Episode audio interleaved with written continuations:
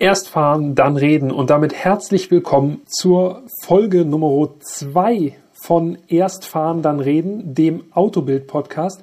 Mein Name ist Peter Fischer, ich arbeite im Neuheitenressort bei der Autobild. Mir gegenüber sitzt mein Kollege Jan Götze und der wird uns jetzt einmal uns allen erklären, worum es hier überhaupt geht in diesem Podcast. Hallo Jan. Ja, vielen Dank Peter. Hallo zusammen auch von meiner Seite. Ich arbeite ebenfalls im Neuheitenressort bei der Autobild und in unserem Podcast Erst fahren, dann reden geht es alle zwei Wochen um ein besonderes Fahrzeug oder zumindest ein Fahrzeug, was wir als besonders erachten. Wir wollen in diesem Podcast auf dieses jeweilige Fahrzeug sehr detailliert eingehen. Wir hatten in dem Fall die Möglichkeit, das Auto über einen längeren Zeitraum zu testen und wollen dann hier einfach mal berichten, was uns aufgefallen ist, sowohl positiv als auch negativ. So viel Ehrlichkeit muss sein, genau. Und euch einen kleinen Blick vielleicht auch hinter die Kulissen geben, weil äh, es passieren natürlich auch Dinge, die man nicht im Testbericht oder im Video sieht. Und äh, das ist ja meistens auch relativ spannend. Das ist eigentlich das wirklich Spannende. Und um welches Auto es sich heute handelt, das habt ihr wahrscheinlich schon im Titel gelesen, aber wir spielen jetzt an dieser Stelle nochmal kurz einen Sound ein.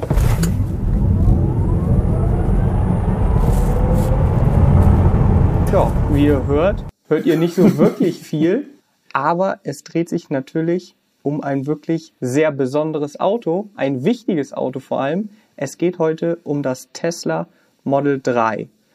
Ich sag Model 3, was sagst du, Peter? Ich sag auch Model 3, weil ich mich nicht so weit aus dem Fenster lehne, dass ich hier mit englischen Dreien anfangen möchte, ehrlich gesagt. Von daher bleiben wir, glaube ich, bei Model 3. Ich denke auch.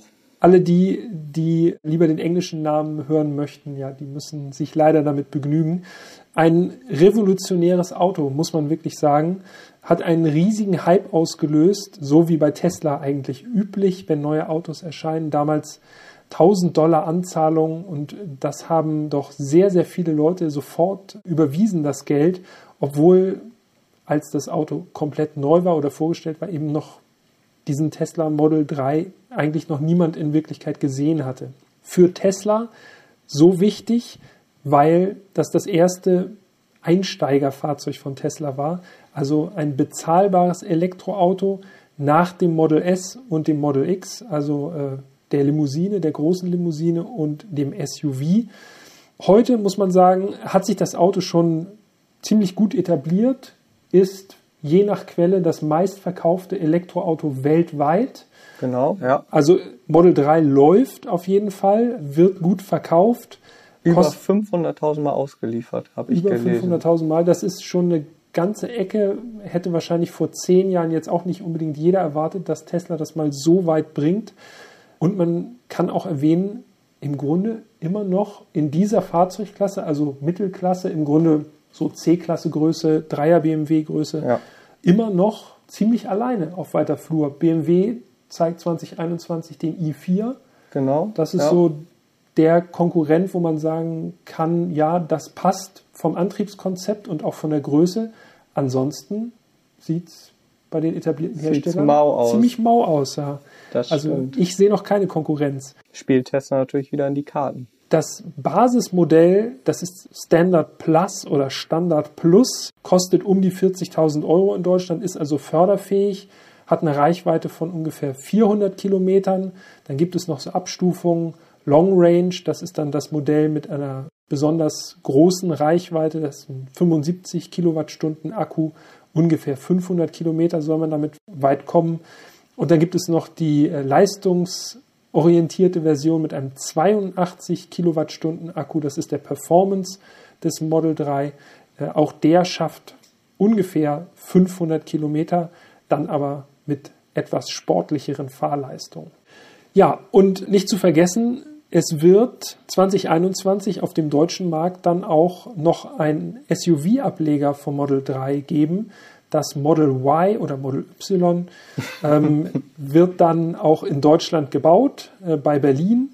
Ja, damit ist auf jeden Fall, würde ich sagen, schon mal umrissen, worum es sich hier handelt. Also wer noch nie vom Tesla Model 3 gehört hat, sollte jetzt vielleicht einen kleinen ersten Eindruck bekommen haben, dass es ein wirklich wichtiges Auto ist. Das stimmt. Und das war natürlich jetzt jede Menge Zahlen. Das ist ja bei Elektroautos sowieso immer so ein Ding. Man spricht von Leistung, man spricht von Batteriegröße, man spricht von Reichweite. Und dann kommt ja auch noch hinzu, dass es tatsächlich beim Tesla sehr unübersichtlich ist, weil viele Motorisierungen einfach auch aus dem Programm genommen wurden. Also ich habe auch nochmal nachgeguckt. Früher das heißt, von März bis November 2019, zumindest in Deutschland, gab es dann halt das Standard Range Model. Das gibt es inzwischen nicht mehr. Es gab auch mal ein Mid-Range Model. Ja, es ist einfach auch schwierig zu sagen, der hat so und so viel Leistung, also 239 kW oder 324 kW in der Verbrennerwelt spricht man ja zudem meistens noch von PS. Also da ist die Umrechnung tatsächlich sehr schwierig und dann fallen einzelne Modelle auch weg. Peter hat ja nun gesagt, aktuell gibt es in Deutschland drei verschiedene Model 3. Das günstigste kostet 40.000 Euro. Wir sind das Model 3 schon vor einer ganzen Weile gefahren, muss man sagen. Das war im April 2018. Und wer sich jetzt mit Tesla auskennt, der weiß, Moment mal, damals gab es das Model 3 doch noch gar nicht in Deutschland. Und das ist auch korrekt, denn das Fahrzeug, was wir gefahren sind, war ein Model 3, das importiert wurde und bei einer Autovermietung quasi schon angeboten wurde, bevor das offiziell in Deutschland verkauft wurde, das Model 3. Das war eben eine Variante, die es heute nicht mehr gibt. Also es war die Version mit 190 kW umgerechnet 258 PS. Diese Motorisierung wird jetzt heutzutage nicht mehr angeboten, aber das macht auch gar nichts, denn so die Eindrücke sind doch bei mir auf jeden Fall noch sehr präsent. Ich denke bei dir auch. Man muss ja auch dazu sagen, es geht nicht in erster Linie um die Performance. Also, dass ein Elektroauto untenrum extrem viel Schub hat, ist, glaube ich, jedem bekannt. Es geht mehr, für mich zumindest, um das Fahrgefühl vor allen Dingen bei Tesla ja auch immer um die Verarbeitung. Das ist eben ein Punkt, der, glaube ich, vielen Tesla-Leuten ja nicht ganz so wichtig ist vielleicht oder wo sie eher drüber hinwegschauen können, weil man eben was sehr futuristisches fährt. Und im Gegenteil auch eine riesen Angriffsfläche, ne? weil es ja tatsächlich für die, die Tesla Videos nicht so gibt, gut finden, wo dann Stoßstangen sich verabschieden oder sowas. Also ja. da scheiden sich dann wirklich die Geister. Absolut, das stimmt. Ähm, ja, so viel dazu zu dem Fahrzeug, das wir gefahren sind. Wenn wir jetzt mal zum Design gehen, wollen wir, glaube ich, gar nicht zu viel Zeit beim Design verlieren. Ähm, die meisten Leute, das unterstelle ich jetzt einfach mal, werden schon mal irgendwo ein Tesla Model 3 inzwischen gesehen haben. Es ist eigentlich kein, keine Seltenheit mehr auf deutschen Straßen, denke und ich. Und auch kein besonders auffälliges Auto, muss man auch sagen. Ne? Also Nö, fügt sich gut so in den Verkehr ein, ist relativ unauffällig, glattes, im Grunde fast schon naja, zeitloses Design, würde ich sagen. Wer ein Model S kennt, kann sich eigentlich ein Model S in einem kleineren Maßstab ungefähr vorstellen. Genau. Und was noch erwähnenswert ist, finde ich jedenfalls, ist, dass die Karosserieform dann doch eher so ein Fließheck hat. Also es ist jetzt nicht so eine Sportlimousine, was man vielleicht erwarten würde, sondern äh, von der Raumausnutzung verspricht das auf jeden Fall von der Form her schon, dass es geräumig ist im Innenraum. Aber da werden wir dann gleich vielleicht nochmal drauf zu sprechen kommen. Auf jeden Fall ein guter Punkt, den du da eben angesprochen hast. Also viele Elektroautos, zumindest ist das in, äh, in meinem oder ist das für mich so, werden so bewusst futuristisch designt, ja. sollen so ein bisschen spacig aussehen. Ich sage immer so irgendwie wie so ein Raumschiff. Und das müssen sie meiner Meinung nach gar nicht. Und das beweist Tesla eigentlich mit dem Model 3 ganz gut. Das Auto ist clean designt, sieht aber aus wie ein Auto und nicht wie irgendwie ein Raumschiff mit Rädern oder sonst was. Also da finde ich, haben die Designer auf jeden Fall einen guten Job gemacht, wie du sagtest. Obwohl es ja doch besonders ist, fügt es sich nahtlos ins Straßenbild ein. Ja, und ich glaube, das ist auch das, was viele Leute, äh, die sich vielleicht für ein Elektroauto interessieren, vielleicht auch ansprechend finden, weil es eben, man fährt nicht durch die Gegend und alle gucken einen an und sagen, ach guck mhm. mal da, äh, was ja. ist das für eine irgendwie aus der Zukunft. Also, das stimmt, oder, nicht irgendwie so ein durchgängiges Leuchtband vorne genau. oder viele blaue Akzente, die ja dann besonders umweltfreundlich aussehen sollen. Also das stimmt. Das ist auf jeden Fall mit Sicherheit ein Punkt, der für das Model 3 spricht, ganz klar. Für viele Leute einfach nur ein Auto. Genau. Ein Elektroauto. Ja, Jan hat ja gerade eben schon erwähnt, wir konnten das Auto schon sehr früh fahren. Ich muss man ein bisschen Schulterklopfen, oder? Ich glaube, wir waren das erste Medium in Deutschland, das äh, die Hände ans Lenkrad gelegt hat bei diesem Das Auto, stimmt, fahrenderweise. Ja. Wenn es nicht so ist, äh, ruder ich auch gerne zurück, dann waren wir zumindest eines der ersten Medien und wir hatten nicht ganz so viel Zeit mit diesem Wagen, aber trotzdem ist mir das auch sehr in Erinnerung geblieben, vor allem so die ersten Eindrücke. Wir sind damit abends noch, es war schon fast dunkel, sind wir damit noch mal rausgefahren und haben Fotos Genau. gemacht. Was war so das erste, Jan, was dir aufgefallen ist? Also- Woran erinnerst du dich? Tatsächlich, das Erste, wenn man mich jetzt so fragt, woran ich sofort denke, ist tatsächlich das Raumgefühl und das vor allen Dingen im, also auf den vorderen Sitzen. Denn das Auto ist ungefähr 4,70 Meter lang, also es ist nicht klein, aber auch nicht jetzt Luxusklassengröße, also wir sind, sprechen da nicht über 5 Meter oder so. Und das Raumangebot vorne war wirklich phänomenal. Also ich weiß noch, dass wir dann rausgefahren sind und ich habe den Sitz komplett nach hinten gemacht und ich konnte meine Beine komplett ausstrecken. Also das war wirklich beeindruckend. Ich bin 1,83, also jetzt kein Riese, aber komplett die Beine ausstrecken war schon sehr beeindruckend. Dann kommt hinzu, dass die Scheibe, die Frontscheibe eben sehr weit runtergezogen ist. Das gibt ein sehr luftiges Gefühl. Und das war so mit Abstand der Punkt, ähm, an den ich mich am, ja, am stärksten zurückerinnern kann. Das Raumgefühl hat mich wirklich beeindruckt. Hinten ist es nicht ganz so beeindruckend, aber immer noch ausreichend, würde ich sagen. Ja, ja, das sehe ich naturgemäß ein bisschen aus. Ich bin ziemlich groß, also 1,95. Für die Vordersitze kann ich das absolut unterstreichen. Vorne sitze auch ich sehr, sehr bequem im Model äh, 3. Hinten, ja, also wenn es Mittelstrecke ist, bin ich nicht sauer. Ja, Aber also ich Langstrecke, glaube- das funktioniert nicht. Ich glaube, ab 1,85 ist es dann eben nicht mehr so bequem. Ich konnte da noch bequem sitzen und würde auch sagen, dass ich da jetzt auch kein, kein Problem mit Langstrecke hätte. Aber es ist natürlich sowieso spannender, aufs Cockpit einzugehen.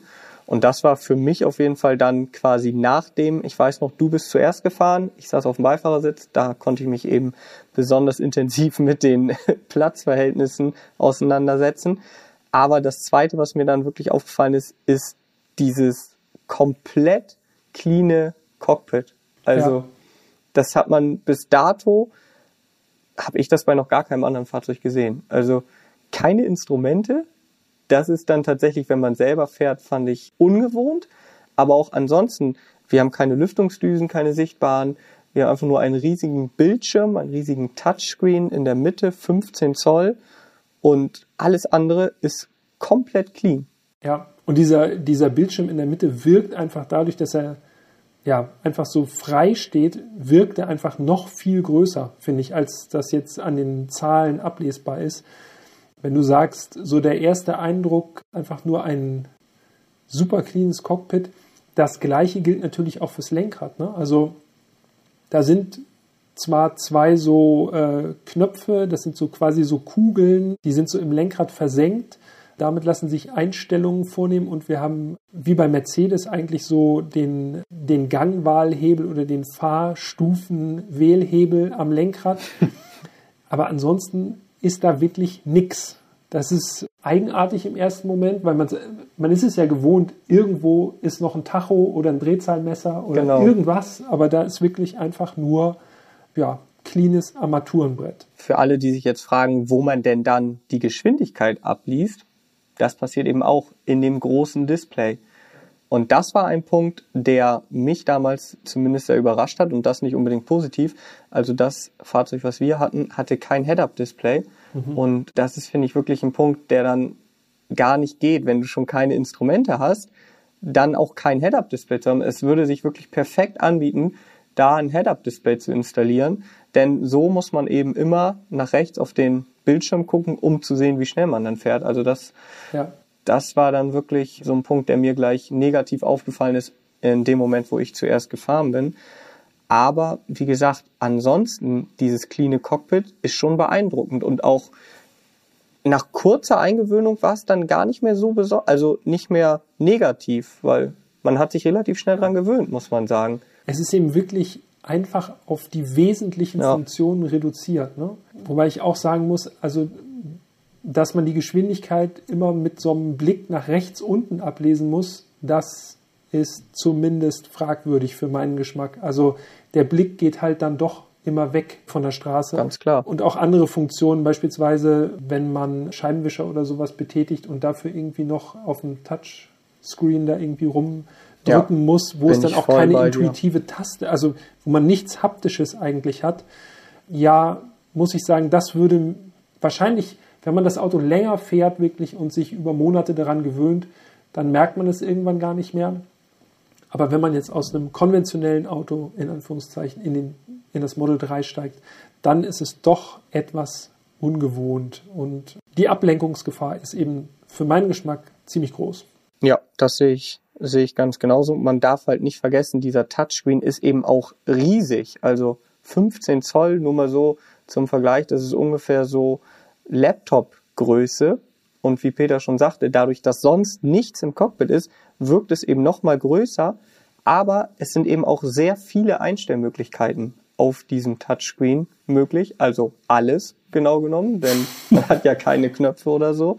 Ja, also ich glaube, bis man da intuitiv alles sofort findet, äh, da kann ich mir nicht vorstellen, wie lange das dauert. Das wird einige Monate dauern, bis du weißt, alles klar, quasi, ich kann jetzt blind hier den Scheibenwischer anmachen oder so. Also es ist Fluch und Segen zugleich. Es ist natürlich cool, was man damit alles machen kann. Man kann drauf Spiele zocken, man kann Netflix gucken. Alles cool. Aber wenn es dann halt um so elementare Funktionen geht, wie eben Scheibenwischer, Geschwindigkeit, dann ja, ist es doch fraglich. Ja, das stimmt, muss man sagen. Das, woran man merkt, dass es ein amerikanisches Auto ist, sind die Ablagen. Die Mittelkonsole ist im Grunde eine riesige Ablagefläche. Also zwar unterbrochen durch Cupholder, also so Becherhalter und eine Armlehne in der Mitte natürlich, aber trotzdem wirklich sehr praktikabel, dieses Auto. Äh, nichts ist großartig verbaut. Also auch da muss man sagen, clean in einem Sinne gut nutzbar einfach. Ne? Ja, also man kann überall was ablegen. Wie gesagt, Peter sagte ja auch schon gerade, Becherhalter ist natürlich elementar in einem amerikanischen Auto. Irgendwo muss der ein Liter Frappuccino ja hin. Also das ist natürlich ganz entscheidend. Aber es ist, ja, es ist aufgeräumt und es hat trotzdem sehr viel Platz, das Model 3 im Innenraum. Innenräum, Innenraum. Das ist auf jeden Fall ein weiterer Pluspunkt. Da gebe ich dir recht. Wirklich eigenartig, also ich Ablagenbeauftragter hier irgendwie, wirklich eigenartig, das Handschuhfach lässt sich auch nur per Screen entriegeln. Finde ich persönlich sehr, sehr eigenartig, weil das wirklich was ist, wenn man jetzt irgendwie kurz mal was verstauen will oder so und äh, da kurz ran will, dann sich dann durch ein Menü durchtatschen. Ja, Das finde ich schon wirklich eigenartig. Aber gut, das sind so diese Eigenarten, die wahrscheinlich die Tesla-Fans übertrieben genial finden. Aber was es für mich einfach schwieriger macht. Also Ja, sehe ich ganz genauso. Wurde ja auch unnötig. schon oft in den in Foren und so diskutiert. Was passiert jetzt zum Beispiel, wenn man einen Unfall hat und äh, der Screen geht kaputt? Dann kommst du plötzlich gar nicht mehr an dein Handschuhfach. ja, So, also das ist natürlich jetzt nicht das wahrscheinlichste Szenario, was ich da gerade ausgemalt habe, aber es könnte natürlich passieren und dann ist man irgendwie, ja, man steht dann halt so da und kommt nicht mehr ans Handschuhfach. Also auch da, genau wie mit dem Scheibenwischer und der Geschwindigkeit, wenn noch so ein paar Sachen einfach konventionell zu steuern wären, wäre es, glaube ich, nicht verkehrt. das stimmt. Dafür gibt es dann ja aber auch wieder ein paar Sachen, die das Ganze äh, in so einen spaßigen Bereich bringen. Da gibt es dann so äh, versteckte Modi. Ich glaube, man kann sich das Auto auf einem Mars anzeigen lassen. Genau, Navi. ja. Es gibt so einen Center-Schlittenmodus. Äh, das ist natürlich äh, ganz witzig so. Mehr können wir äh, zum Navi aber leider nicht sagen. Nee, genau. Weil, wie gesagt, das Fahrzeug, was wir damals hatten, das war eine US-Version.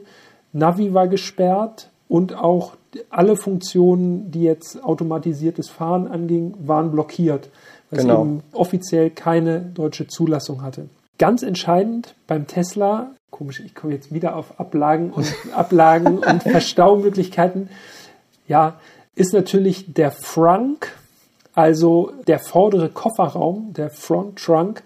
Auch den konnte man nur per Screen entriegeln, was auch wieder, muss ich sagen, hätte ich mir anders gewünscht. Und man kann ihn auch nur schließen, indem man ihn runterlegt, sozusagen die Haube schließt und dann reingeht, wenn ich das richtig in Erinnerung habe. Ich meine ja, aber wir wissen natürlich auch nicht, ob sich das vielleicht inzwischen auch geändert hat. Also, falls jetzt hier Tesla-Fahrer zuhören, die ein Model 3 in der Garage stehen haben und sagen, aber das geht doch auch so, dann sorry an der Stelle. Wir beziehen uns jetzt hier mit unseren Berichten bzw. unseren Erfahrungen auf das Fahrzeug, was wir eben gefahren sind. Und das ist ja nun doch schon ein bisschen her. Da kann sich natürlich noch was geändert haben. Der Frank ist jetzt aber auch nicht riesig. Also wenn man jetzt denkt, vorderer Kofferraum, klar, es ist cool, noch einen zusätzlichen Kofferraum zu haben. Ich meine, klar, die meisten Autos haben da eben den Motor. 85 Liter hat der. Da passt schon eine Kiste rein, klar. Aber ja, der richtige Kofferraum ist dafür nicht ganz so groß. 340 Liter hat er, also zusammen haben wir dann 425 Liter, was dann wieder gut ist. Allerdings einzeln, also man kriegt jetzt eben nicht die riesigen Koffer oder sowas da rein. Also da ist dann doch ein Dreier oder eine C-Klasse ein bisschen praktikabler. Eindeutig. Aber jetzt werden Tesla-Fans natürlich sagen, immerhin ist dieser Raum zwischen den Vorderrädern in irgendeiner Art und Weise genutzt. Das ist gut, ja. Muss man sagen, 85 Liter, so wie du gesagt hast, eine Kiste Wasser kriegt man auf jeden Fall rein. Besser haben als brauchen, sage ich ja immer. Ne? Also es ist auf jeden Fall gut, dass das nicht irgendwie ungenutzter Raum ist. Von daher, klar, ist auf jeden Fall gut. Aber insgesamt sollte man jetzt nicht denken, dass da in den Tesla massig Gepäck reingeht. Eine Sache, die mir auf jeden Fall in Erinnerung geblieben ist an unserem Testfahrzeug, waren die Türgriffe. Das sind so mhm. im Grunde so Türgriffe, die so nach vorne aufschnappen. Also es sind keine Mulden, wo man reinfasst, genau. sondern man drückt mit dem Daumen äh, den Türgriff rein. Der ist so gelagert, sodass der dann quasi das andere Ende einem entgegenkommt. Beim Fahren oder wenn man einfach nur so dasteht, sind die dann sozusagen bündig mit der Karosserie. Man drückt den Türgriff also raus und er öffnet sich, die offene Seite ist sozusagen gegen die Fahrtrichtung. Das führt dazu, dass wenn ich als Rechtshänder ans Auto rangehe, ich meine Hand einfach wirklich eigenartigst verdrehen muss, dass ich die Tür überhaupt öffnen kann. Kleinigkeiten, zugegebenermaßen ja, aber das würde mich wahrscheinlich, wenn ich das Auto meinen eigen nennen würde, tatsächlich wirklich bei jedem Türöffnen äh, einfach ein bisschen nerven, jeden Tag. Ja, das kann ich verstehen. Also klingt jetzt auf den ersten Moment ein bisschen pedantisch, aber man muss sich das wirklich vorstellen, wenn man das jeden Tag macht und man geht ja wahrscheinlich jeden Tag mehrfach zum Auto. Peter hat es ja schon wirklich passend beschrieben, wie die Türgriffe sind. Für alle Leute, die die Türgriffe von Aston Martin vor Augen haben, jetzt vergleiche ich hier einen Exoten mit einem noch viel exotischeren Fahrzeug aber die gehen eben genau andersrum auf. Also die sind auch bündig in der Karosserie, da drückt man ebenfalls drauf, aber sie gehen mit der Fahrtrichtung auf. Und das ist deutlich einfacher zu handhaben. Und Tesla kann es ja auch anders, wie sie zum Beispiel beim Model S und Model X zeigen, wo die Türgriffe eben elektrisch ausfahren. Also ja, das ist so ein bisschen, vielleicht ist es auch nur eine Gewöhnungssache und man sagt nach zwei Wochen, merke ich überhaupt nicht mehr. Aber gerade wenn man vielleicht in der einen Hand irgendwie was trägt und dann daran geht an die Tür und dann so ein bisschen mit der Hand so, na, einfach sich irgendwie die Hand so ein bisschen verdreht, ist es einfach nicht praktisch. Ja, so viel äh, können wir, glaube ich, festhalten, weil es einfach gegen die natürliche Bewegung sozusagen, also dem entgegengesetzt ist. Und ich kann mir auch nicht vorstellen, dass das jetzt andersrum, also den Türgriff andersrum einzubauen, hätte wahrscheinlich nicht mehr gekostet. So wäre vermutlich relativ einfach gewesen. Aber wahrscheinlich haben sie auch gesagt, komm, äh, warum sollen wir es einfach machen, wenn wir, es auch ein bisschen kompliziert ist. Wir machen es nicht konventionell. Immer gegen den Mainstream. Ja, kann natürlich sein. wir haben was zum Innenraum gesagt. Wir haben schon ein paar Sachen genannt, die uns nicht ganz so gut gefallen haben. Auch ein paar, die uns gefallen haben. Das stimmt. Und was mir außerdem noch gefallen hat, das ist das Kapitel Fahren. Denn das Fahren vom Model 3 ist tatsächlich sehr, sehr einfach. Ungefähr so einfach, wie das Cockpit clean ist. Ja. Man steigt ein, das Ding macht genau das, was es soll. Das ist jetzt nichts, wo man wirklich sagt, das bleibt mir jetzt wirklich doll in Erinnerung beim Fahren. Also das ist einfach ein komfortables Fahrzeug. Mhm. Es lenkt, wie es lenken soll, wie man das erwartet. Es ist, wie gesagt, recht komfortabel, bequem und von daher einfach sehr, sehr niedrigschwellig vom Fahren. Auf jeden Fall. Also man steigt ein, man hat so eine Schlüsselkarte. Davon bin ich jetzt nicht so der Riesenfreund. aber das Auto, also du steigst ein, das Auto ist quasi an, man nimmt den, man bewegt den Lenkstockhebel auf Drive, ja, und dann geht's eigentlich los. Also dementsprechend einfach, genau wie Peter es sagte, ist das Auto zu fahren. Und das Einzige, was mir dann wirklich direkt aufgefallen ist, ist eben der fehlende Tacho bzw. das fehlende Head-Up-Display. Aber abgesehen davon ist der Wagen komfortabel, er ist zügig und da müssen wir nochmal sagen, dass wir eben äh, das Basismodell damals gefahren sind mit umgerechnet nur 258 PS. Wenn man jetzt überlegt, dass das äh, Model 3 Performance 510 PS umgerechnet hat, das ist einfach mal das Doppelte.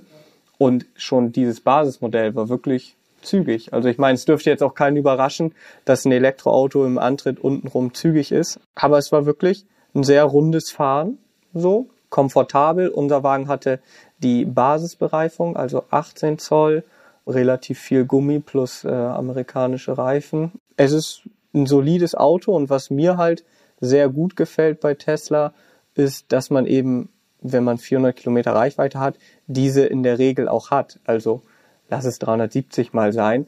Es fährt nicht so wie bei anderen Elektroautos, die schon mit weniger Reichweite angegeben sind. Es fährt zumindest für mein Gefühl, vielleicht ist es auch sehr subjektiv, es fährt einfach diese Reichweitenangst nicht mit. Ja, stimmt. Wird vielleicht auch verstärkt dadurch, dass man äh, dieses futuristische Cockpit hat. Und man mhm. denkt, okay, das wird schon irgendwie, also das ist eben ein anderes Auto und die werden es schon machen, sozusagen. also der Ruf von Tesla ist ja im Grunde, zumindest auch was die gerade oder gerade was die Akkus angeht, ziemlich gut. Also äh, das ging mir auch so. Also da hat man eigentlich ein ziemlich wohliges Gefühl. Ja, wir haben schon über das meiste gesprochen. Der Autopilot ging nicht, den konnten wir damals nicht testen. Genau. Das wäre natürlich nochmal so ein Punkt gewesen, äh, der jetzt auch gerade interessanter wird. Wir haben ja jetzt gerade das Facelift gesehen vom Model S und vom Model X. Super futuristisch, muss man genau. an der Stelle sagen. Also Komplett verrücktes äh, Lenkrad, das so, ja, so flugzeugmäßig oder so Knight Rider ja, genau. irgendwie so eine Mischung oben gekappt. Jet und Knight Rider. Wobei wir auch noch nicht wissen, ob das in Deutschland so zugelassen wird. Ne? Das müssen wir auch noch mal sehen. Aber vielleicht ganz interessant, um da noch mal kurz die Brücke zu schlagen, das Model S Cockpit, also das Facelift Cockpit, orientiert sich ja in weiten Teilen am Model 3. Also wir haben jetzt diese dezenten beziehungsweise quasi versteckt designten Lüftungsdüsen. Wir haben jetzt ebenfalls einen horizontalen Bildschirm. Aber wir haben beim Model S weiterhin Instrumente. Das heißt, da hat Tesla auf jeden Fall gedacht, naja, die Instrumente sollten wir vielleicht doch beibehalten. Also, haben sie uns gehört, ne? Genau, haben sie, haben Schönen sie schon Gruß, Elon. vorher unseren Artikel gelesen und sich gedacht, ja, dann behalten wir die Instrumente lieber. Nee, aber wie du schon sagtest, autonomes Fahren konnten wir jetzt nicht testen, den Autopiloten, aber das wird vielleicht in Zukunft nochmal, vielleicht auch mit einem anderen Tesla dann auf jeden Fall nochmal getestet. Ein Punkt, auf den ich gerne noch eingehen würde, ist die Verarbeitung denn wir haben es ja schon ganz kurz am Anfang des Podcasts gesagt. Also es gibt wirklich Horror-Stories über die Verarbeitung von Tesla. Also mhm. wenn man das mal im Internet so ein bisschen äh, recherchiert, da gibt es wirklich ganz, ganz wilde Geschichten. Also ich habe Bilder gesehen von Fahrzeugen, wo die Stoßstange wirklich fast, also die Stoßstange sah aus wie cremefarben und der Rest war weiß, also komplett daneben. Spaltmaße vom Allerschlimmsten äh, ja, irgendwie leckende Kofferräume. Also da gibt's ja wirklich wilde, wilde Geschichten. Ja. Und ich dachte mir schon, okay, krass, wenn wir jetzt dann so ein frühes Model 3 bekommen aus den USA, ich habe mich da schon drauf eingestellt, dass ich da überall so in bester Gebrauchtwagen-Check-Manier meine Finger reinstecken kann und gucken kann, wie krass die Spaltmaße sind. Aber. Wie war's? Bei diesem Tesla Model 3 tatsächlich, und es war ja nun kein Herstellerfahrzeug, das müssen wir nochmal sagen, es war kein Pressefahrzeug, war die Verarbeitung wirklich in Ordnung. Also ich will jetzt nicht sagen, dass sie perfekt war oder auf einem Level mit deutschen Herstellern, aber sie war wirklich gut. Also ja. wenn ich eine Schulnote geben würde, wäre das eine 2 gewesen, ja? Ja, auch von den Materialien, gerade im Innenraum, das hat sich alles ziemlich wertig auch angefühlt. Ne? Also ja. du hattest nicht das Gefühl, dass du irgendwo da so, so richtig günstiges Plastik hast oder so, sondern das war alles so, dass man sich damit absolut zumindest zufrieden geben konnte. Ja, fand ich auch. Also wirklich, wie gesagt. Und nochmal der Hinweis, also man könnte jetzt natürlich sagen, naja, aber die Presse kriegt ja immer nur die Besten. Das Fahrzeug war eben kein Pressefahrzeug. Das war ein Fahrzeug, was aus den USA importiert wurde, was dann in der Autovermietung ging. Also da muss man wirklich sagen, da habe ich ganz, ganz, ganz was anderes erwartet. Was natürlich nicht heißt, dass es diese Probleme nicht mehr gibt. Es gibt auch selbst beim Model Y oder Model Y jetzt im Internet viele, viele Geschichten, wo das halt äh, ja alles andere als rosig aussieht. Aber ich muss auch wirklich sagen, das hatte ich ja auch schon anfangs erwähnt, die Tesla Community scheint da auch, ähm, ich will nicht sagen drüber zu stehen, aber die scheint auf jeden Fall deutlich kulanter zu sein. Also wenn ich mir jetzt überlege, ich hole meine C-Klasse oder so ab und da hat die Stoßstange eine andere Farbe als das Auto. Also erstmal wäre das gar nicht durch die Qualitätskontrolle gegangen, aber da würde ja jeder sagen, so um Gottes Willen, ich habe mir hier einen Mercedes gekauft. So, das nehme ich auf keinen Fall ab. Bei Tesla sagt man dann, naja, ich nehme es halt ab, vielleicht wird es nachgebessert, so, aber dafür fahre ich halt die Zukunft oder so. Also so wirkt es auf mich. Ich bin da vielleicht auch ein bisschen altmodisch, aber ich finde es halt krass, dass die Leute dann tatsächlich doch so kulant sind. Ja, wirklich tolerant, was Fehler angeht. Ne? Also genau. es wird schon, es wird schon irgendwie gefixt und dann äh, ist es wieder ein gutes Auto sozusagen. Genau. Ja. Wobei man ja auch sagen muss, also das sind bestimmt auch Einzelfälle und die fallen dann natürlich klar. besonders stark ins Gewicht, gerade in den Medien. Wir können halt auch nur sagen, was bei unserem Auto war und das war, so wie Jan ja auch schon gesagt hat, Schulnote 2, gut, kann ich auch unterschreiben. Ja, und äh, habe ich auf jeden Fall in einer guten Erinnerung diesen Tesla. Ja, Dito. Also habe ich auch auf jeden Fall eine gute Erinnerung.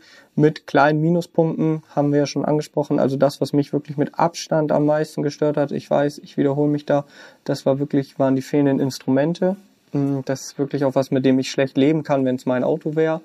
Die Bedienung, dass da viel über den Touchscreen geht, ja, das kann so eine Gewöhnungssache sein. Der Touchscreen übrigens, wenn er aus ist, wie jeder Touchscreen, hat natürlich ungefähr eine Million Fingerabdrücke. Ne? Also, also das Tuch kann man schon mal äh, auf jeden Fall schon mal im Handschuhfach haben, das Mikrofasertuch. Und an das Handschuhfach kommst du ja nur ran, wenn du über den Touchscreen gehst. Ich kann sagen, genau. Und dann braucht man eigentlich noch ein zweites, die Handschuhfachentriegelung auch nochmal zu säubern danach. Abschließend die Frage, wer kauft so ein Model 3? Ja, wie wir ja an, am Straßenbild tatsächlich sehen, nicht gerade wenig Leute und äh, dadurch, dass es das meistverkaufte Auto der Welt ist, äh, meistverkaufte Auto der Welt, meistverkaufte Elektroauto. so weit sind Jetzt habe ich es ja doch noch ein bisschen zu hoch gejubelt hier. Ähm, nee, also das meistverkaufte Elektroauto der Welt. Ja, offensichtlich viele Leute. Und ich glaube, es sind tatsächlich Leute, die eben schon mal sich rantasten wollen an die Elektromobilität, ohne allzu große Kompromisse eingehen zu wollen. Und das zu einem Preis, ich will jetzt nicht sagen günstig, wäre auf jeden Fall das falsche Wort, aber zu einem Preis, der annehmbar ist, ja. Also man bezahlt nicht viel mehr als bei der Konkurrenz für einen Verbrenner oder einen Diesel, hat aber eben ein Auto, was ja deutlich futuristischer ist, nicht nur vom Antrieb, sondern eben auch von den Features. Und man kann sich, glaube ich, mit so einem Tesla perfekt auf die Elektroauto-Zukunft vorbereiten, weil man hat nicht diese, also ich zumindest, nicht diese Reichweitenangst, man hat ein gutes Ladenetz in Deutschland auch schon. Da muss man sagen, hat Tesla ja gut vorgelegt. Ne? Genau. Also nicht erstmal Elektroautos auf den Markt bringen und dann sich dann um gucken. das Ladenetz kümmern, sondern eigentlich andersrum. Genau. Und da sieht man ja auch tatsächlich, also immer wenn ich an solchen Superchargern vorbeifahre, da stehen auch immer Teslas, ja. Also die sind nicht leer. Und normale Elektrosäulen, selbst hier bei uns in der Stadt, stehen oft leer. So, also von daher, ja, ich glaube tatsächlich, dass es inzwischen eine gute Alternative ist zum Verbrenner, wenn man die Möglichkeit hat, eben auch zu Hause zu laden im Idealfall. Das ist, glaube ich, ein entscheidender Punkt. Und ansonsten glaube ich, dass äh, es nochmal richtig spannend wird, wenn dann das Model Y oder Y hier kommt. Quasi die SUV-Variante des Model 3. Genau, da gibt es dann ja auch schon ein bisschen mehr Konkurrenz, obwohl auch da die Konkurrenz jetzt nicht reine Elektrofahrzeuge sich aus reinen Elektrofahrzeugen zusammensetzt, jedenfalls größtenteils nicht. Das sind dann meistens auch Autos, die es auch in der Verbrennerversion gibt. Ich denke da so an den BMW, BMW iX3 zum Beispiel. Das mhm. sind ja bekannte Fahrzeuge, die auf Elektro sozusagen umgerüstet wurden, wenn man das jetzt mal so salopp sagen will. Der Tesla hat halt echt den Vorteil, dass es von vorne bis hinten ein Konzept ist und voll auf Elektro ausgerichtet ist, logischerweise. Ja, das war das Tesla Model 3. in der Folge 2 von Erst fahren, dann reden, dem Autobild-Podcast. Ich hoffe, es hat euch gefallen, es hat euch Spaß gemacht. Mir hat es Spaß gemacht. Wenn ihr noch Freunde oder Freundinnen habt, die diesen Podcast nicht kennen, dann sagt denen gerne Bescheid, dass sie uns abonnieren können, überall da, wo es Podcasts gibt. Das würde uns sehr freuen. Und mir bleibt nichts weiter zu sagen als Danke fürs Zuhören. Ja, auch von meiner Seite, ich kann mich da nur anschließen. Mir hat es ebenfalls sehr viel Spaß gemacht. Ich freue mich auch auf euer Feedback und ich glaube, ich nehme nicht zu viel vorweg, dass wenn wir jetzt sagen, nach einem Plug-in-Hybrid und einem Elektroauto, ist als nächstes, glaube ich, mal ein richtiger Verbrenner dran. Ja, würde ich auch sagen. Vielleicht sogar was mit vielen Zylindern. Und ich glaube, mit dieser kleinen Preview sagen wir dann erstmal vielen Dank fürs Zuhören und bis zum nächsten Mal. Ciao, ciao. Tschüss.